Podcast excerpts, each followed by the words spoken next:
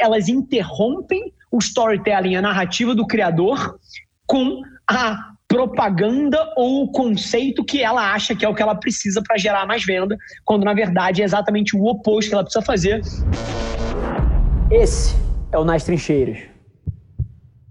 Eu acredito e boto toda a minha força de formação de opinião que num projeto com um criador, num projeto com um influenciador, você precisa deixar ele liderar a criação você precisa deixar ele ter 130% do controle sobre o conteúdo e o contexto onde aquilo vai ser lançado. E é óbvio que ele precisa estar bem brifado, ele precisa saber dos objetivos, mas o controle sobre o como e o aonde é totalmente prepotente você achar que você vai entender sobre como influenciar melhor a audiência de um criador do que ele próprio.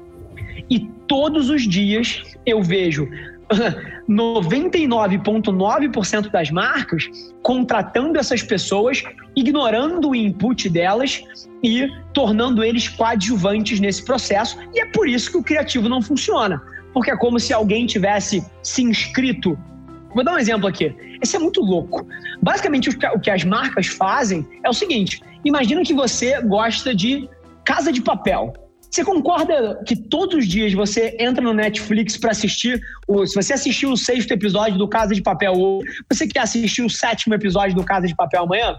O que as marcas fazem é que elas têm alguém que está no sexto episódio do Casa de Papel, ou seja, a história do criador é feita de um jeito, e aí do nada, no episódio 7, em vez dela meter Casa de Papel, ela bota, cara, High School Musical.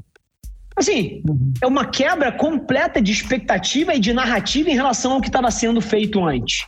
Então, esse exemplo do Netflix, de você imaginar que você vai assistir o sétimo episódio de Casa de Papel e entra High School Musical reprise, é um exemplo, mas ele fala 100% com o que as marcas fazem, que é elas interrompem o storytelling, a narrativa do criador, com a propaganda ou o conceito que ela acha que é o que ela precisa para gerar mais venda, quando na verdade é exatamente o oposto que ela precisa fazer. Ela precisa deixar o criador 100% na liderança criativa daquele projeto. Vender é muito mais sobre você estar tá disposto a botar sua cara a tapa e receber 79,4 nãos para responder um sim, do que as táticas e estratégias que você usa durante. Porque, meu amigo, você aprende com a execução, só que você não consegue dar o primeiro passo se você tiver avesso a essa rejeição inicial. Então, primeiro eu queria te dar esse toque moral aqui, mas eu vou te dar uma noção mais estratégica sobre como você transformar o teu Instagram de um Instagram onde só os teus amigos estão estão afim de te seguir para um Instagram onde você tem outras pessoas querendo te seguir que pode potencializar o teu trabalho. E aí eu vou tocar em dois pontos. A primeira delas é que você só reverte de um Instagram onde os seus amigos te seguem para onde outras pessoas têm interesse em te seguir se você gera valor, cara. Você colocou aí que acha interessante que as pessoas sigam o artista por trás da arte, entender o back-end, saber o que ele vive para que apreciem mais a arte dele. Só que, bicho, você tem que ser realista. Ninguém quer te seguir, você não é interessante o suficiente. Se, fosse, se você fosse o Pablo Picasso, todo mundo ia querer ver o seu ovo mexido às 6 horas da manhã. Ou se você fosse, porra, o Da Vinci, todo mundo ia querer ver você tomando um vinho no almoço. Mas você não é esse cara, então não é interessante te ver como artista por trás da cena até o momento que você fique famoso.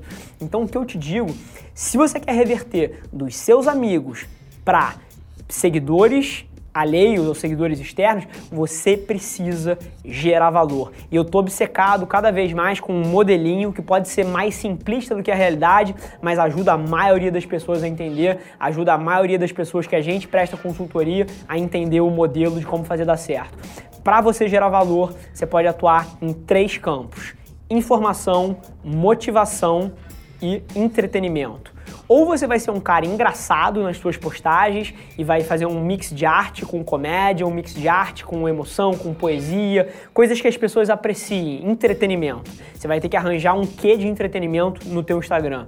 Número 2, informação. Você pode falar sobre a dinâmica da pintura, sobre as características da tinta e por que você escolheu ela, por que você pintou nesse momento. Tipo, informação também pode gerar valor para as pessoas. E a terceira é motivacional que aí você precisaria ter um quê, um pouco do que eu faço aqui, que eu não sei se encaixaria exatamente na tua marca. A tua marca, para mim, claramente é informação e entretenimento, ou um, ou outro, ou os dois, mais a sua arte. Então a forma que você vai conseguir seguidores externos é se você começar a gerar valor. O motivo que o meu Instagram explodiu, cara, é muito simples se você pensar por essa ótica. O meu conteúdo é altamente informativo, ele é, de certa forma, de entretenimento. Eu sou um cara engraçado, eu faço piada, meu time ri, a gente tem um, um, ambiente descontraído, eu sou um cara que tem uma personalidade forte e acaba criando um quê de entretenimento, as pessoas gostam de me assistir aqui das por nos outros. E eu sou motivacional. Vocês tiram uma puta motivação e não sou eu que tô falando isso não. Eu recebo no meu direct todos os dias. Por me ver acordar às três e meia da manhã e me ver no escritório até nove e meia e ver a minha jornada no meio, eu falando das minhas dores, eu falando que a relação é o que é sexy na jornada do empreendedorismo. Então eu sou um conteúdo altamente informativo, um conteúdo que tem um quê de entretenimento e um conteúdo bastante motivacional. O que você precisa é quebrar é quebrar esse quebra-cabeça de como você vai juntar o que você quer fazer com algum desses três pilares. Nesse momento que você quebrar isso, que você começar a gerar valor, você vai ver outras pessoas te seguindo. Cara, eu acho que influenciadores é um dos temas menos bem compreendidos no mundo. Porque as pessoas olham para o influenciador e por várias vezes eles veem uma maneira rápida e barata de alcançar um público, né? Então, putz, toma aqui o meu copo e posta aí o meu copo marcando a minha marca. E aí algumas coisas acontecem disso. Número um é que, obviamente, ninguém compra o seu copo, porque não tem uma história por trás, não, não faz sentido o cara tá mostrando aquele copo no contexto que ele tá mostrando. E ainda mais, às vezes a marca ela quer falar: não, não, não, mas você tem que postar o copo no ângulo de 45 graus, a foto tem que ser exatamente assim, posta com esse texto daqui.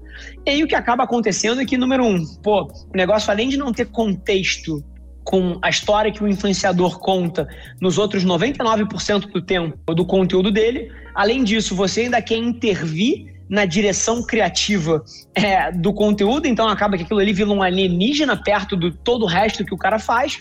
E número três, obviamente esse negócio não dá certo e as marcas viram e falam: putz, influenciadores não funcionam, influenciadores não é para mim. Quando na verdade o que está acontecendo aqui é que você não sabe jogar o jogo. Se você nunca jogou golfe na vida, essa é uma analogia interessante. Se você nunca jogou golfe na vida, por exemplo, e você vai lá, eu te dou um taco e uma bola, e você tenta dar a primeira tacada, e obviamente você vai fazer uma besteira, provavelmente se bobear vai acertar a cara de alguém. Você não sai dali achando que o problema é com o taque com a bola, você tem a noção que é você que não sabe jogar.